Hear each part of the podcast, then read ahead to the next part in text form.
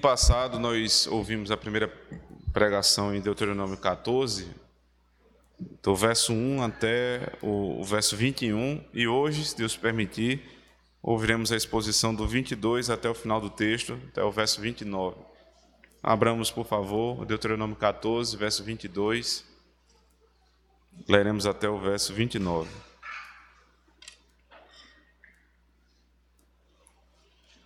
Diz a palavra do Senhor: Certamente darás os dízimos de todo o fruto da tua semente, que cada ano se recolher do campo.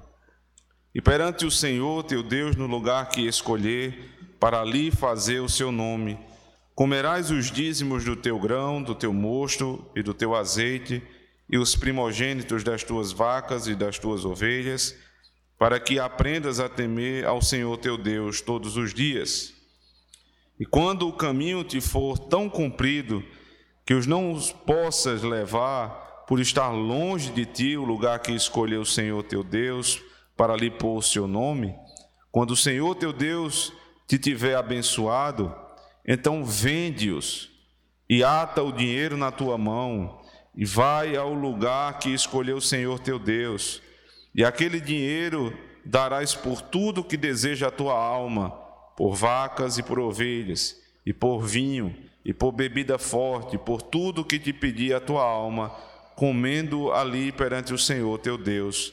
Alegra-te tu e tua casa. Porém, não desampararás o levita que está dentro das tuas portas, pois não tem parte nem herança contigo. Ao fim de três anos tirarás todos os dízimos da tua colheita no mesmo ano e os recolherás dentro das tuas portas. Então virá o levita, pois nem parte nem herança tem contigo, e o estrangeiro, e o órfão, e a viúva, que está dentro das tuas portas, e comerão, e fartar-se-ão, para que o Senhor teu Deus te abençoe em toda a obra que as tuas mãos fizerem. Amém. Vamos orar ao Senhor, irmãos. Ó Deus, nós abrimos a tua palavra essa manhã,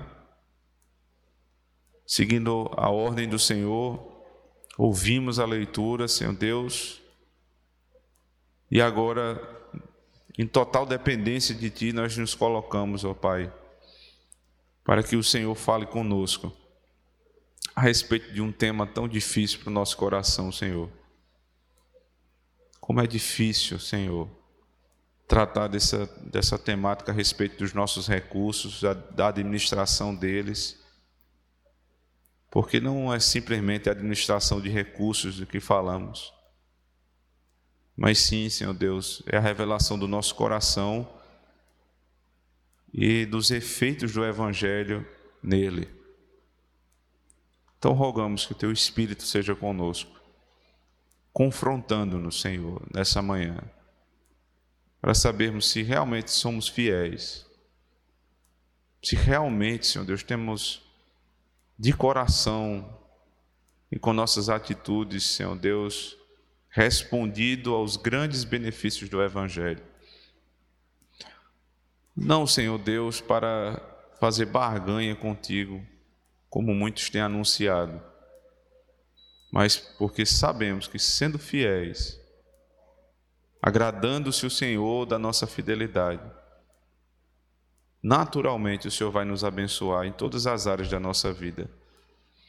Então, Senhor, use-me rica, poderosa e fielmente nessa manhã para anunciar esse santo evangelho do Senhor e também abra os corações, o entendimento e abra também, Senhor Deus, em nós dê a cada um de nós um espírito de generosidade, conforme Cristo. É o que nós te pedimos nele. Amém. Nós nós temos o costume de observar que algumas pessoas, amigos nossos, pessoas do, do nosso convívio, elas parecem ter uma habilidade maior com organização. É, organização de tempo, organização de recursos, organização do trabalho. E quando a gente olha para esse, esse perfil de pessoas, a nossa impressão é que parece que o dia deles tem umas 36 horas. Porque o sujeito consegue fazer tanta coisa e tanta coisa bem feita no mesmo período de tempo que nós temos, que isso realmente nos deixa com interrogação. Como é que essa pessoa consegue fazer assim? Cumprir os seus compromissos, chegar no horário, fazer bem feito. E nós começamos a tentar aprender a ser organizados simplesmente. Veja só, é fato que alguns têm mais facilidade em ser organizados na sua vida e vivem melhor por isso, é verdade. Mas se nós tratarmos a organização simplesmente como um traço, um perfil de cada pessoa, uns são, outros não são, nós vamos deixar isso à luz de uma discussão é, meramente de, de eficácia ou ineficácia no uso do tempo, e isso como se fosse uma, uma questão amoral, ou seja, que não diz respeito à moralidade. Só que o uso dos recursos não, não, é, não se trata de uma questão amoral. Isso tem tudo a ver com a nossa vida espiritual. Tem tudo a ver com o evangelho do Senhor Jesus Cristo. Um texto como esse, que vai falar de dízimos, onde normalmente a abordagem é de acusar o irmão porque simplesmente não está dando dízimo, porque é, não tem sido fiel. Eu queria convidar os irmãos a olharem para o texto de outra perspectiva. Que a organização né, dos nossos recursos, sejam financeiros, sejam de tempo, seja de, de qualquer outra natureza, isso diz respeito a sintomas espirituais de como nossa vida tem se dado, a nossa vida espiritual tem se dado. Não é uma questão amoral. O texto diz assim, observe, verso 23. E perante o Senhor teu Deus, no lugar que escolher para ali fazer habitar o seu nome, comerás os dízimos do teu grão, do teu mosto, do teu azeite e os primogênitos das tuas vacas e das tuas ovelhas, para que aprendas a temer ao Senhor teu Deus todos os dias. Então vocês vão fazer estas coisas para que vocês aprendam a temer a Deus. A organização da família em Israel, para que tivesse tempo de ir até o templo nas festas, para que fosse lá não né, de mãos vazias, mas entregar a parte do Senhor. Não era simplesmente uma questão de organização financeira né, ou de gestão de tempo, como é né, entendido hoje no meio de, de administração e empresarial. Não é assim. É para que vocês aprendam com isso a temer a Deus. É parte da doutrina. Um dos pais da igreja, Agostinho de Hipona, século, né, quarto século mais ou menos ali ele viveu, ele, ele escreveu né, sobre, na sua obra é, e, e, cunhou uma determinada expressão, né, onde ele, ele talvez ele resumisse o que nós estamos falando aqui, que seria a ordenação dos amores, ou ordenação das afeições. O que é isso? Estava lendo, inclusive, um texto, é, um, uma, uma pesquisa a esse respeito ontem à noite, muito interessante, por sinal. A ordenação das, das afeições diz respeito a essa organização. Ou seja, você hierarquizar suas prioridades. Dentro das coisas que você ama, que você gosta e que são da tua responsabilidade, o que vem primeiro e o que vem depois. Quando você organiza essas coisas, você vive uma vida espiritual melhor. Então, qual é a tua primeira prioridade? Então, a esta prioridade, que tempo vai ser dado? Qual é a minha segunda prioridade? E a esta prioridade, quais são os recursos e o tempo que eu vou dar? E assim por diante concebendo as coisas do mais importante ao menos importante. E dessa maneira também é, você vai sufocando aquilo que é mais baixo. Porque quando você hierarquiza a luz da Escritura, por exemplo, Deus acima de todas as coisas, Então você vai ter tempo para as coisas de Deus, já que esta é a tua maior importância. Já não vai mais te faltar tempo para culto doméstico, já não vai mais te faltar tempo para a leitura da palavra, já não vai mais faltar tempo para estar na igreja nos dias em que há algum tipo de programação da igreja. Você tem tempo por quê? Porque é a minha primeira prioridade. É minha maior afeição, é o Senhor. Não tenho tido tempo para a família, então eu tenho que rever. Na minha hierarquia de prioridades, onde é que fica a família? Deveria vir logo após. Então a família vem após é, Deus. O que é que viria depois? Trabalho? Então o trabalho deveria ter ali a sua prioridade, o seu tempo para isso. E não por questão de mera organização, mas para subjugar as afeições menores. Por que as pessoas caem nos pecados mais grosseiros, irmãos? Porque não subjugaram as suas afeições. Em Adão, antes da queda, havia uma estrutura perfeita.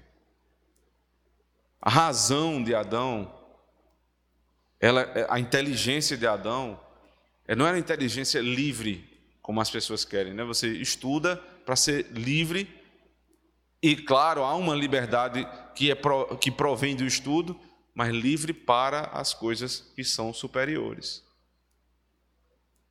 As afeições de Adão se submetiam àquilo que é verdadeiro. Portanto, a vontade de Adão, ainda antes da queda, ela estava para aquilo que é bom. Se a inteligência, se a razão, ela se apegou à realidade, ao que é verdadeiro, logo a vontade se apegava àquilo que era bom.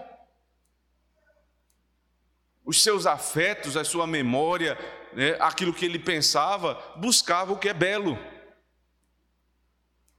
E aí existia um homem completo, um homem íntegro, onde a sua inteligência se submetia à verdade, onde né, as suas afeições se submetiam àquilo que é bom, e, e Deus é quem definiu o que é bom e o que é ruim, e onde a, a, as suas, é, a sua memória, seus pensamentos, a sua, aquilo que ele imaginava, sempre buscava o que é belo. Havia integridade em Adão. E ele se desintegrou à medida que pecou. Portanto, irmãos, a desorganização das nossas afeições, a ponto de alguém se tornar um, um, prostituto, a ponto de alguém se tornar viciado em jogo, a ponto de alguém se, se tornar viciado em trabalho, ou em qualquer outra coisa, não são questões amorais, são questões, sim, de primeira ordem espiritual. Porque nesse sentido, quanto mais eu reordeno as minhas afeições, mais eu estou me tornando a semelhança de Cristo, segundo Adão. Eu aprendo a temer a Deus quando eu aprendo a dar valor àquilo que tem valor. Agora, se você é uma pessoa compulsiva, seja por consumo, seja por prazer, seja pelo que for, você está desordenado. Você não tem como ser uma pessoa organizada. Veja, não imagine que você vai ter uma pessoa muito piedosa desorganização. Eu me lembro de, uma história que se contava lá no seminário do pastor Francisco Leonardo, né, que é um pastor muito antigo, é, lá é, foi um diretor muito conhecido do seminário, um homem piedosíssimo. E se contava que ele visitava os quartos dos seminaristas internos para ver como é que estava o quarto. E aí todo mundo arrumava o quarto, porque sabia que ele não ia gostar muito se tivesse desorganizado. E aquele homem entrou um dia num quarto de um seminarista que estava todo bagunçado. E conta a, história, né, que ele se sentou na cama do irmão e disse: Meu irmão, eu temo pelo seu sermão. Porque o teu sermão deve ser exatamente igual ao teu quarto uma bagunça. Veja, a atividade mais elevada da vida de um homem que se prepara para ser pastor é pregar. e o quarto dele revelava a pregação. É uma bagunça. Eu lhe pergunto: o teu quarto revela quem você é no teu trabalho, na tua igreja? Os nossos filhos, eles não precisam ser organizados simplesmente para serem bem educados, não. Eles precisam ser organizados para que nas coisas menores eles aprendam coisas superiores. Para que naquilo que é mais baixo, ou seja, manter um banheiro limpo, manter um quarto limpo, ajudar na, nas, na organização da casa, aprendendo destas coisas, ele se eleve. Ele passe a entender que o reflexo do evangelho que ele ouve é ter uma vida organizada, é aprender a cumprir os compromissos, aprender a cumprir a palavra. Vocês, dessa maneira, vocês vão aprender a temer o Senhor. Pensando assim, irmãos, a gente se livra daquela conversa de sempre, onde tratar sobre dízimo é simplesmente pegar no pé das pessoas que não estão sendo fiéis para dizer que nós queremos mais dinheiro e mais dinheiro e porque a igreja precisa de dinheiro. Não é esta a discussão, irmãos. Nós estamos discutindo aqui a respeito da, da sua vida espiritual. Porque o princípio aqui não é dar tudo o que eu tenho. Nunca foi esse. Há uma proporcionalidade. O que o texto fala desde o começo, veja, certamente darás os dízimos de todo o fruto da tua semente. Então você não vai dar os dízimos da semente do outro. Você não vai dar o dízimo da semente que você não tem. Você só dá o dízimo das, daquilo que você tem. Agora, do que você tem, ninguém dá mais. Porque foi elencado aqui um percentual, 10%. Então, se, se é 10%, se você ganha 50 mil, 100 mil ou 500 reais, ninguém dá mais. Porque não se vai tratar por valores absolutos, mas por valores relativos. Deus não estipulou esse valor, um percentual, por nada. Primeiro que o número 10, ele tem sim um significado muito forte na Escritura, tem ideia de completude. Ou seja, quando eu dou 10%, é como se eu, se eu estivesse dizendo ao Senhor: tudo que eu tenho é meu, é teu. E essa é, é, é um dos grandes temas aqui de Deuteronômio. Lembre-se, Deuteronômio já nos ensinou. Quando vocês entrarem na terra, não diga, foi o meu braço que me deu a terra, mas foi o Senhor. Isso lembra esse princípio. Não fui eu que consegui. Quando eu dou 10% da minha renda, eu estou dizendo, na, na verdade, Senhor, tudo é teu, mas o Senhor me pediu uma parte a décima parte, que é entregue como primeira parte, que é outro princípio, as primícias do campo. Eu vou dar do todo, mas eu não vou gastar os 90% e se sobrar eu vou dar 10%. É o contrário, eu vou dar das primícias. De onde, de onde provém esse princípio? Porque Cristo é as primícias dos que dormem. Ele é a primícia dos, dos que ressuscitarão. Então, se ele se deu primeiro, é porque eu tenho que dar sempre o meu primeiro para ele, ordenar as minhas afeições. Se Deus é o meu primeiro, então da minha renda ele é o primeiro. Mas eu não vou dar do que eu não tenho, eu só posso dar daquilo que ele me dá. Perceba, esse é exatamente o mesmo princípio no Novo Testamento. Abra comigo, primeira carta aos Coríntios, capítulo 15.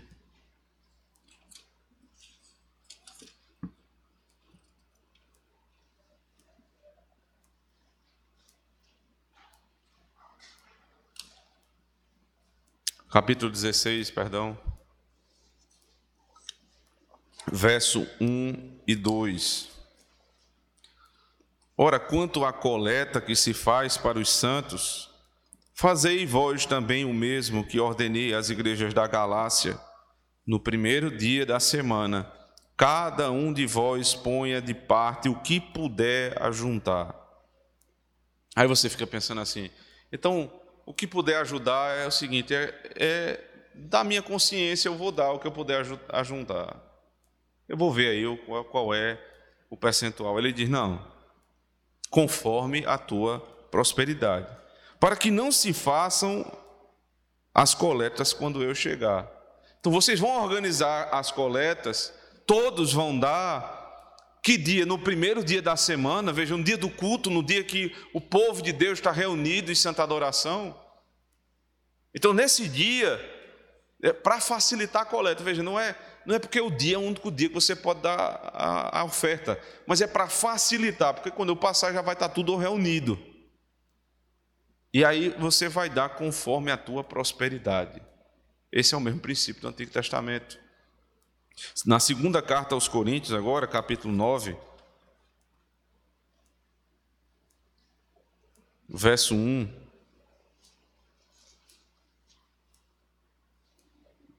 Quanto à administração que se faz a favor dos santos, não necessito escrever-vos. Eu acho isso fantástico, porque na primeira carta ele disse como deveria ser. A igreja aprendeu tão facilmente que na segunda ele disse: já não é muito necessário falar, porque vocês aprenderam.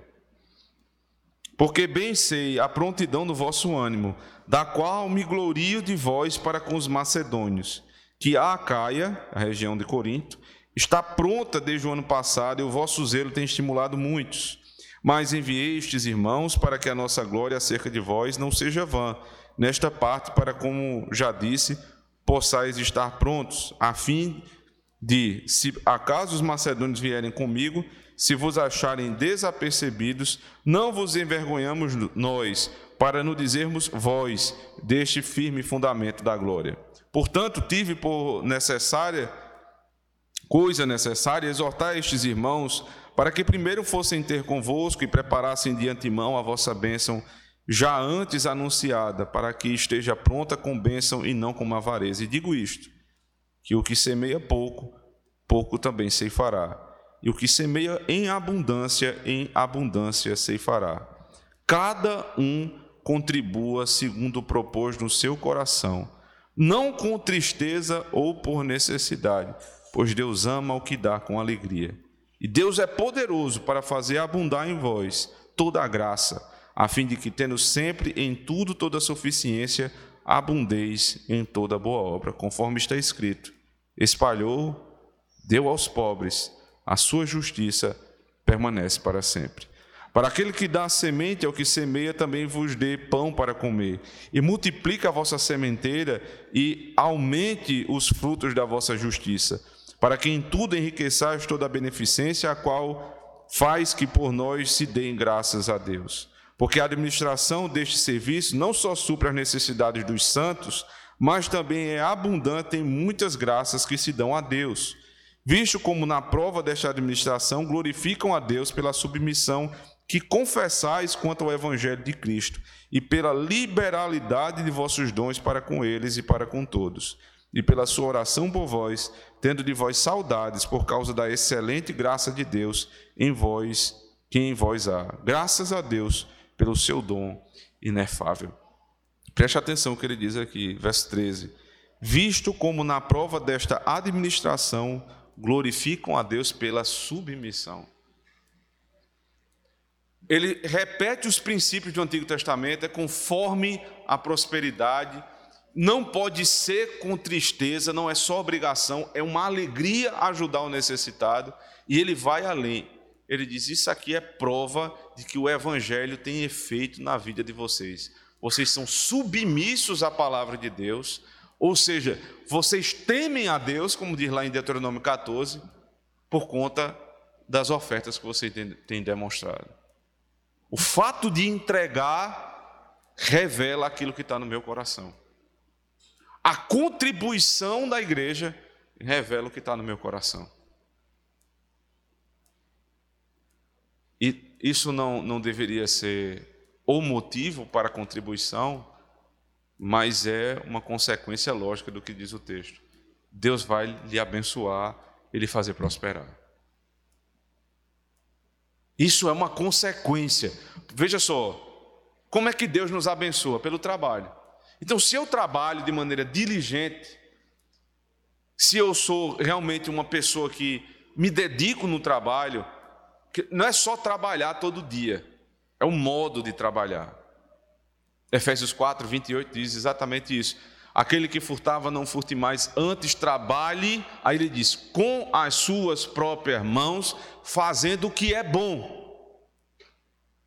Ou seja, não é só trabalhar de qualquer jeito, mas é trabalhar diligentemente para fazer o que é bom. Irmãos, muitos crentes trabalham todo dia, mas não trabalham para fazer o que é bom. Quantos patrões disseram, eu já ouvi isso muitas vezes, eu não contrato mais crente, porque só me dá dor de cabeça dizer, se você é dessa maneira, você não vai crescer. Se você não cresce, você também não pode ajudar o necessitado. Então a consequência é: quanto mais diligente você é, quanto mais trabalhador você é, quanto mais esforçado você é no seu trabalho, a tendência é que você enriqueça. Enriquecendo é um benefício para você, você sustenta a casa de Deus e sustenta o necessitado. É a lógica. O segundo princípio desse texto aqui de 2 aos Coríntios é que Deus não vai dar tudo a todos. É o mesmo princípio lá de Deuteronômio 14. A Bíblia, ela, ela não nega a, é, a condição que nós temos aqui nesse mundo caído. Existem ricos e existem pobres. Então a questão não é todos devem ser ricos, ou todos vão empobrecer para ficar todo mundo igual. Não, não é isso. A condição é: o que tem muito não vai ter tanto que não possa socorrer o necessitado. Volte aí comigo para 2 carta aos Coríntios 8, a partir do verso 12. Porque se a prontidão de vontade será aceita segundo o que, o que qualquer tem, e não segundo o que não tem. Mas não digo isto para que os outros tenham alívio e vós opressão. Não é, não é para é ser pesado sobre vocês, mas para igualdade. Neste tempo presente, a vossa abundância supra a falta dos outros, para que também a sua abundância supra a vossa falta e haja igualdade. Veja, princípio é de igualdade, mas não igualdade como no comunismo, onde você vai pressionar aquele que tem muito e arrancar dele para supostamente dar ao que não tem, fazendo com que todos acabem pobres. Não, o Senhor transforma o coração do pobre e do rico. E o rico, ele abre a mão generosamente para ajudar o pobre e assim haja igualdade, mas não é igualdade de condição, no sentido de que todos vão ter a mesma classe social. É igualdade de condições nesse sentido aqui, que ele vai explicar no verso 15, como está escrito: o que muito colheu não teve de mais, e o que pouco não teve de menos, ou não teve falta. Este é o princípio bíblico de igualdade. Todos vão ter acesso ao que é mínimo. Ninguém vai passar fome no nosso meio.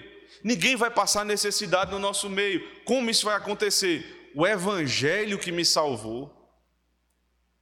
Ou seja, porque eu era pobre e necessitado, e Cristo morreu por mim, sendo Ele glorioso, se fez homem. Então, por conta disso, eu fui enriquecido. Sendo enriquecido, eu abro a mão para o necessitado, para que ninguém tenha falta. Lembrando lá de Deuteronômio 14, o início do texto desse capítulo, verso 1 diz: Porque sois filhos do Senhor. Pela vossa filiação, aí ele começa: Não dareis golpes. Ele está ensinando ali em relação a como eu vou lidar com a morte. Não como os ímpios que se golpeavam, é, um alto flagelo, tentando alcançar o benefício dos ídolos. Vocês não vão fazer isso, não vão entrar em desespero porque a morte nada mais é do que a passagem para a vida eterna. Vocês não vão comer como comem os ímpios. E aí a, a dieta ali do povo de Deus em separação com o mundo. E vocês vão ordenar os recursos que eu lhes dei, para mostrar que vocês são meus filhos. Aqui está posto todo o princípio para a contribuição da igreja. É por conta do Evangelho de Cristo que eu vou ajudar o necessitado. E a, a nossa meta não é que todos sejam iguais em todos os sentidos, mas que haja uma igualdade num ponto. Ninguém tem tanto que não ajude, ninguém tem tão pouco que lhe falte algo. Agora a gente pode voltar lá para Deuteronômio 14. Volta comigo.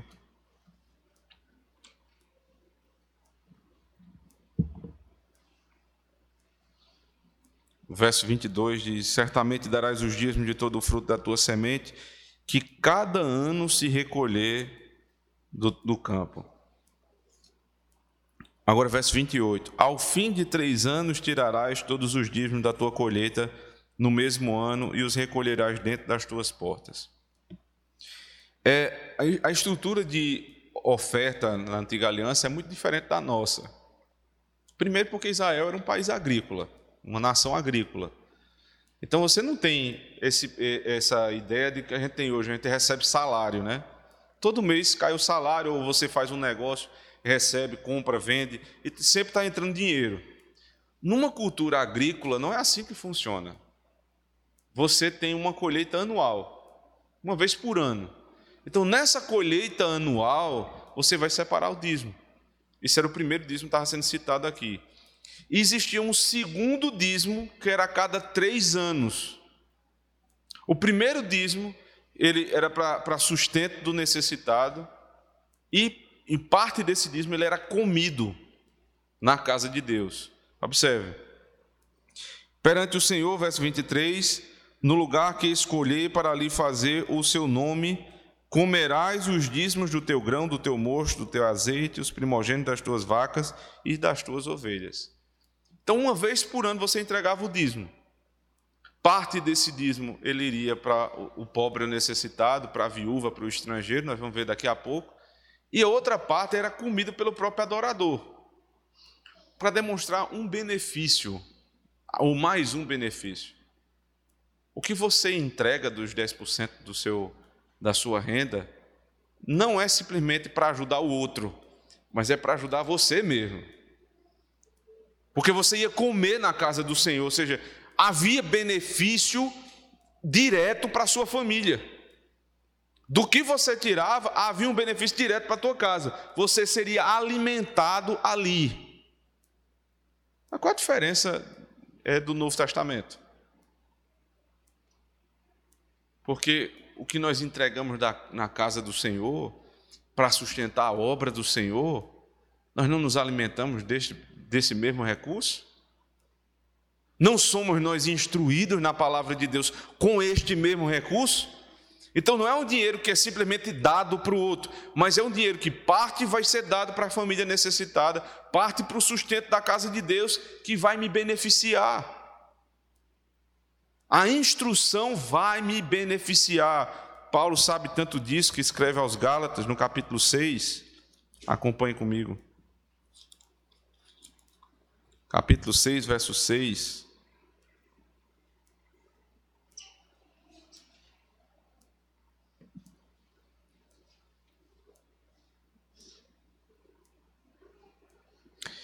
E o que é instruído na palavra, reparta todos os seus bens com aquele que o instrui. O que é instruído, reparta com quem o instrui, ou seja, você é beneficiado pela instrução, então você reparte com o que lhe instrui. Exatamente o mesmo princípio da Deuteronômio 14.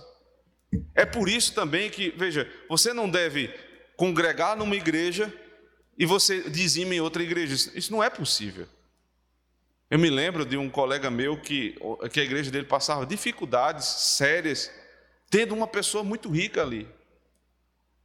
E eu perguntei a ele, o que é que o irmão, aquele irmão não é fiel? Ele disse, não, é porque ele veio de outra cidade e ele ainda dá o dízimo lá na igreja de, de origem dele. Mas isso não é bíblico. aonde você contribui, onde você recebe instrução. Porque é ali que você vai receber de volta parte do teu recurso. A gente não vai sentar aqui para comer, fazer um banquete com o dinheiro da igreja, não é isso. É que na instrução nós somos alimentados. E essa alimentação, ela precisa do recurso. E o recurso e vai e ele volta para minha casa. Volto comigo lá para Deuteronômio 14 mais uma vez. Então, o primeiro dízimo é anual. Apesar de estar muito longe é, da, da, nossa, da nossa cultura, brasileiro não tem cultura para fazer conta por ano. A gente geralmente faz conta por mês. Mas é muito comum em, em nações como os Estados Unidos e outras nações que têm uma, é, uma cultura distinta, eles fazem orçamento sempre para o ano. É tanto que a Constituição da Igreja Presbiteriana ela exige que a tesouraria faça um, uma programação anual. E a maioria das igrejas tem dificuldade de fazer uma programação anual, porque o orçamento do ano vindouro, né, do ano que subsequente ao que nós estamos vivendo, ele fica comprometido, já que é, o, o, a tesouraria ela faz previsões, é, previsões com base no histórico. E não deveria ser assim. Né? Nós trouxemos um, um, um, princípio que não é muito comum na nossa, na nossa cultura para cá, que é o fato de, gente, de cada um de nós, no final do ano, declararmos quanto nós vamos contribuir por mês, para que a tesouraria saiba né, e se programe o quanto ela pode gastar.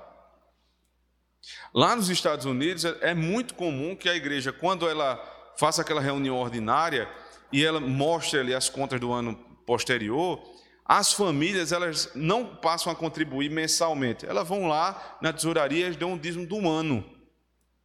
Não, é uma outra situação, né? Mas eles vão lá e eles depositam um dízimo do ano todo, ou seja, a tesouraria sabe exatamente quanto é que vai ter. Aqui não, é, provavelmente não é possível, na, na maioria dos casos. Então o que, é que a gente faz? Nós declaramos quanto nós vamos contribuir e precisamos ter fidelidade com aquela contribuição. Porque todo o orçamento da minha igreja depende da minha fidelidade. Você imagina o que é isso? Todos os projetos da igreja dependem também de você. Porque onde eu sou instruído, ali também eu sou beneficiado. Exatamente com o mesmo princípio.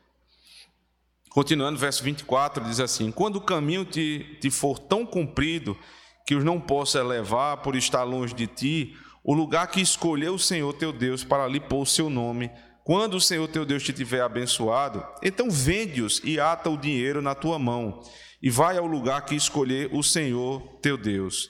E aquele dinheiro darás por tudo que deseja a tua alma, por vacas, por ovelhas e por vinho, e por bebida forte, por tudo que te pedir a tua alma, comê-lo, come-o ali perante o Senhor teu Deus, e alegra-te tu e a tua casa. Aqui é o seguinte: é uma, é uma forma de resolver um problema sério. Quando o israelita morava muito longe do lugar de adoração, é complicado, não, tinha, não era dinheiro, eles não entregavam em dinheiro, eles entregavam em grãos, entregavam em vaca, em, em boi, e você sair arrastando animais muito, muito longe é complicado. Então, havia é, esse dispositivo na lei onde é, o adorador vendia na sua terra, vendia na sua cidade, é, o grão e os animais, né, e com o recurso ele iria comprar lá na, na terra da adoração, em Jerusalém.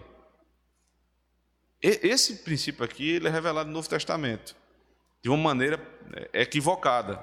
Mateus capítulo 21. Abra comigo, por favor.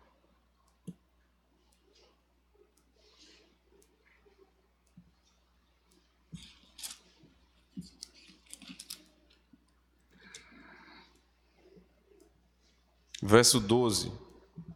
E entrou Jesus no templo de Deus e expulsou todos os que vendiam e compravam no templo, e derrubou as mesas dos cambistas e as cadeiras dos que vendiam pombas. E disse-lhes: Está escrito: A minha casa será chamada casa de adoração, mas vós a tendes convertido em covil de ladrões. Aqui você vai poder perceber como uma ordem de Deus, uma ordem bíblica, pode ser pervertida por conta da ganância dos homens. Não era proibido vender os animais para adoração, porque foi ordenado. Não só não era proibido, mas foi ordenado. Para que é, você vendesse, pudesse comprar em Jerusalém, o que é que tinha que ter em Jerusalém? Alguém que vendesse. O problema é que eles começaram a colocar bancas dentro do templo e fazer negociata, comércio daquilo ali, ganhar muito dinheiro, né, é, colocar o preço lá em cima. Aí, quando Jesus viu aquilo ali, um rompante de ira santa dele, ele saiu quebrando tudo. Porque de um princípio bíblico eles fizeram, eles transformaram aquilo em um grande pecado. Os dízimos, irmãos, são bíblicos. Não há como discutir isso. Os dízimos são do Senhor. Agora, isso que é ordem de Deus foi transformado em um grande balcão de vendas. Um grande balcão de vendas. Onde as pessoas, os, os pastores dizem: se você der, você vai alcançar tal bênção, e se você for fiel, você vai prosperar. E se você for fiel, a sua empresa que estava quebrada, falida, você vai virar milionário. Se você for fiel, começam a prometer coisas que Deus não disse. Deus disse sim que pelo trabalho eu vou prosperar. Que se eu for fiel na casa de Deus eu vou prosperar, mas ele não disse que ele vai te fazer milionário. E que o dízimo é moeda de barganha então, nós, irmãos, como Cristo, deveríamos derrubar dentro da casa de Deus todas as bancas de comércio, todos os lugares que estão sendo pervertidos, eh, os princípios da palavra de Deus, para ser vendido aquilo que é santo. A fidelidade à palavra tem sido vendida para não afrontar os visitantes. Você acha isso pouca coisa, mas é o mesmo princípio. É exatamente o mesmo princípio. Se eu não quero pregar o evangelho para que o visitante não se sinta constrangido e ele possa querer ficar e com isso aumentar a arrecadação da igreja, qual é a minha diferença de um mercador? Qual é a diferença? Só não tem a banca. Uns são mais explícitos, vão para a televisão e vendem Bíblia de mil reais e prometem isso e aquilo com água de Israel, com, com a terra de Israel e outros são mais sutis, mas ambos são mercadores. E a palavra diz que o Senhor quebrou as bancas dentro da sua casa e disse: Esse lugar vai ser chamado casa de oração. É assim que nós devemos ter zelo pelas coisas de Deus. Voltando lá para Deuteronômio 14.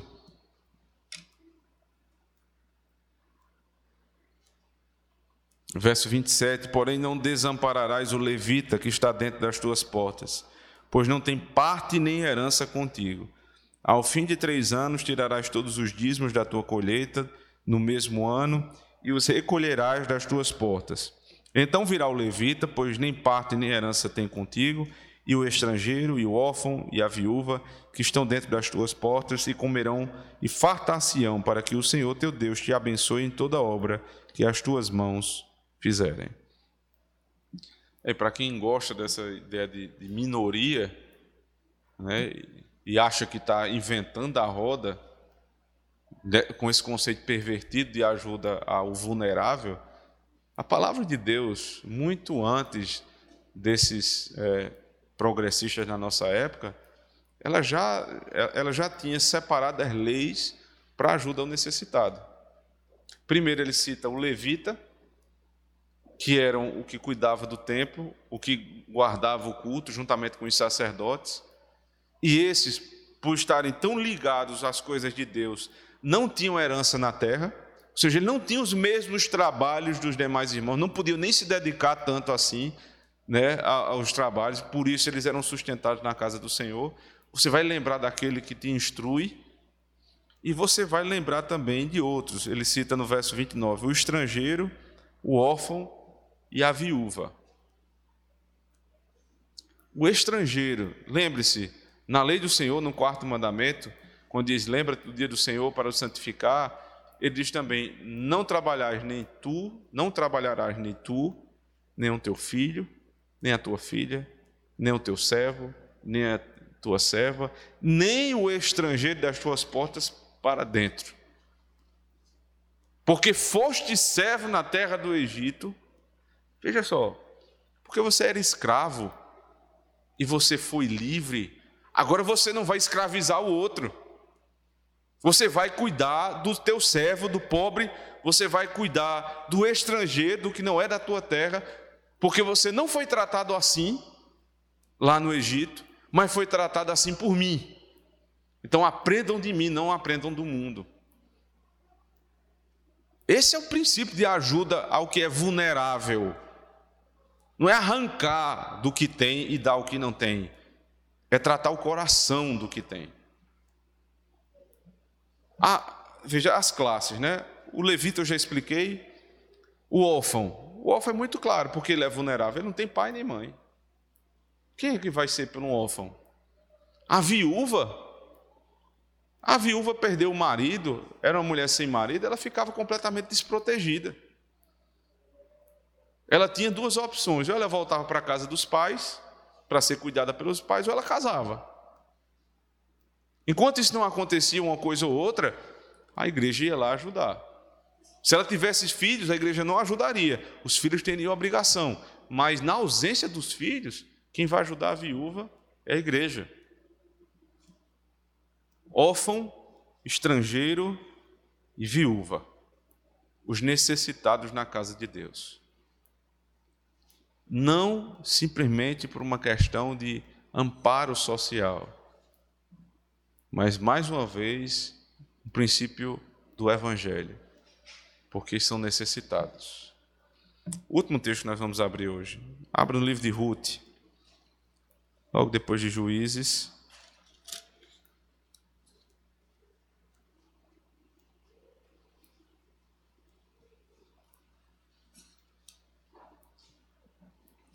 Veja só, Ruth era uma, uma mulher moabita, ou seja, estrangeira, que recebeu na sua terra uma família de Israel, né? É, família de Elimeleque. Viu Elimeleque e Noemi, um casal com seus filhos. Ruth casou com um dos filhos de Elimeleque.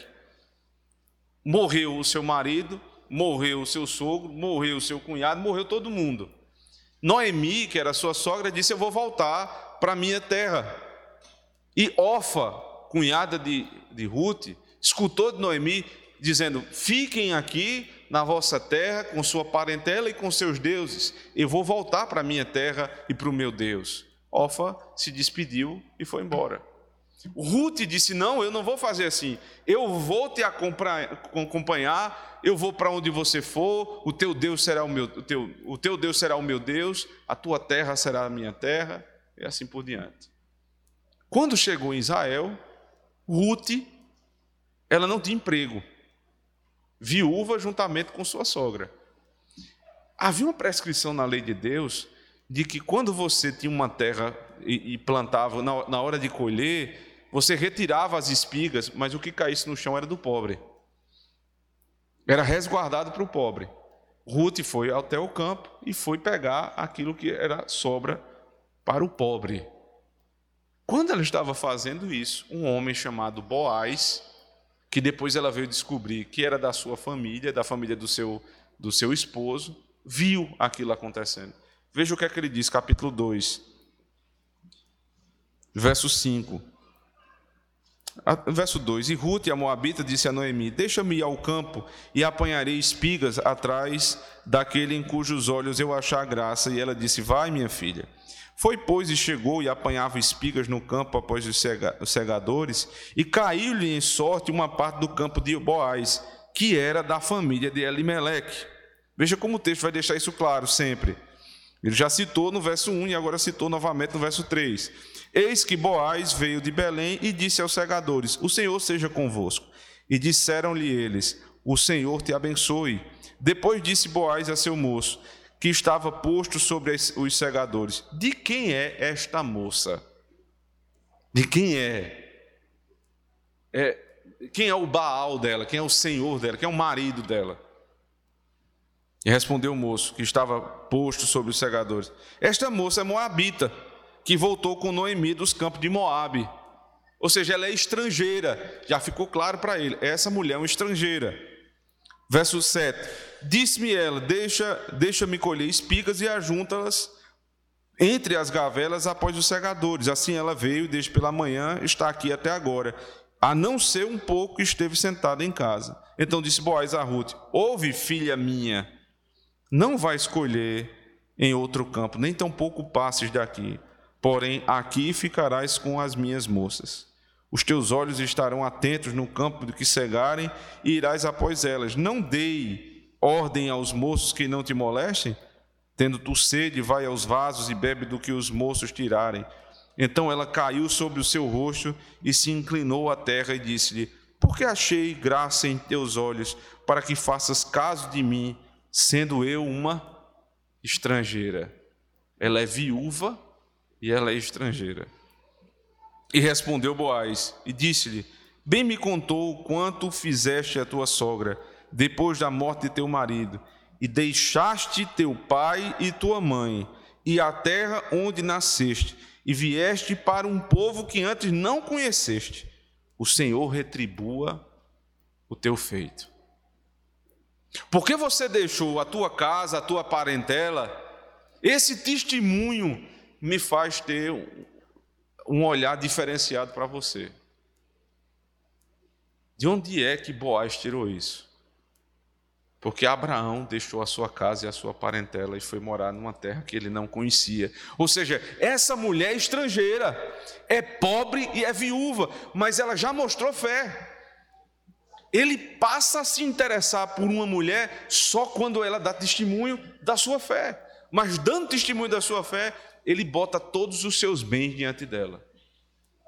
Só que tinha um problema. Boaz não seria o primeiro a redimir aquela mulher. Na lei do levirato, existia um parente mais próximo do que Boaz. E ele foi até esse parente e apresentou a mulher, e aquele parente disse: Não, não quero redimi-la, não quero tomá-la para mim como esposa. E Boaz disse: Então eu vou tomá-la como esposa. E ela, que era pobre, viúva e estrangeira, mas que demonstrou ter fé no Deus de Israel, Boaz chegou e deu toda a riqueza que ele tinha para aquela mulher. E desse, desse casamento, dessa união, vem um filho, se você ler todo o texto, você vai perceber isso. Vem um filho, que o texto diz assim: esse filho é filho de Davi. Veja, verso 13 do capítulo 4. E assim tomou Boaz a Ruth, e ela lhe foi por mulher, e ele a possuiu. E o Senhor lhe fez conceber e deu à luz um filho. Então as mulheres disseram a Noemi: Bendito seja o Senhor, que não deixou hoje de te dar o remidor, e seja o seu nome afamado em Israel. Ele será por restaurador da alma, e nutrirá a tua velhice por tua nora, que te ama, o deu à luz, e ela te é melhor do que sete filhos. E Noemi tomou o filho e o pôs no seu colo, e foi, e foi sua ama. E as vizinhas lhe deram um nome, dizendo: A Noemi nasceu um filho e deram-lhe o nome de Obed. Este é o pai de Jessé, pai de Davi. Ou seja, dele vai descender o Cristo. Não é uma questão meramente de é, divisão de recursos, organização. Não é uma questão é, de assistência social. Quando ele viu a fé naquela mulher, o coração dele se abriu. Nunca mais, irmãos, nós devemos citar no nosso meio a questão de dízimos, pensando em dinheiro para isso, para aquilo, vai enriquecer o pastor, vai dar dinheiro. Não é assim que se olha. É uma questão espiritual. É uma questão espiritual. Ruth se não fosse auxiliada por esse homem, Boaz, redimida, veja a expressão, ele foi o seu redentor. Tomou por esposa e teve um filho, e desse filho nós temos o Cristo. Se não tivesse um coração generoso nesse meio, não teríamos o Cristo. A generosidade de uma família abriu alas para que Cristo nascesse. A generosidade do teu coração abrirá alas, irmãos, para que muitas pessoas possam vir a viver e conhecer o Evangelho. Somente assim. Nunca pense que é apenas organização. Nos encaminhando para o fim, só existe um meio para que tudo isso aconteça. Depois do Evangelho tomar o seu coração. É se você trabalhar. Se você não trabalhar, não tem jeito. Eu disse que era o último texto, mas me perdoe, ainda tem mais um. Provérbios 10, verso 4 e verso 22 diz assim: O que trabalha com mão displicente empobrece, mas a mão dos diligentes enriquece. Verso 2: A bênção do Senhor é que enriquece e não traz consigo dores. Dois princípios aqui que se fundem. A diligência enriquece, a negligência empobrece. Se você quer verificar isso na sua vida, Observe como, quando você se dedica a algo, como aquela coisa cresce. E se crescer, você vai poder ajudar ao necessitado. Mas não pense que é só a tua diligência, porque o verso 22 diz: é a bênção do Senhor que enriquece.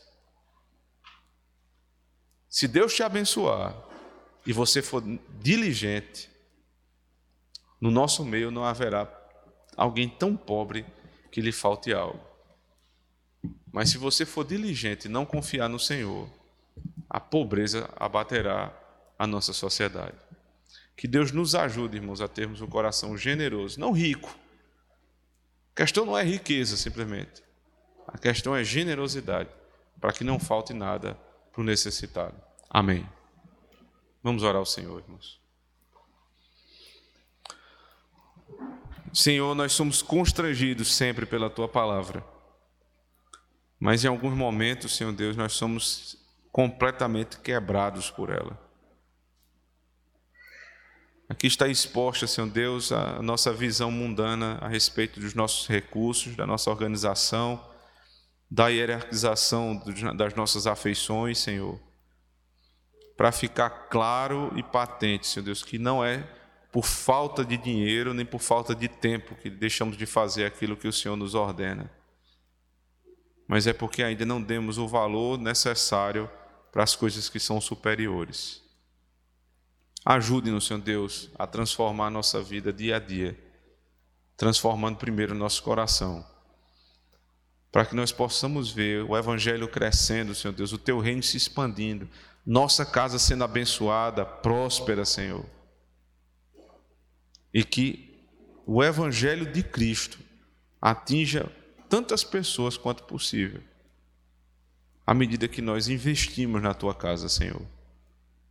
Não será possível fazer nada sem um recurso de tempo e de dinheiro.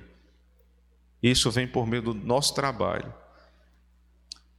Por isso nós te rogamos, Senhor, sustente os nossos trabalhos, os faça prosperar, nos dê sabedoria para lidar com as finanças, Senhor Deus, e desejo de contribuir com a tua obra.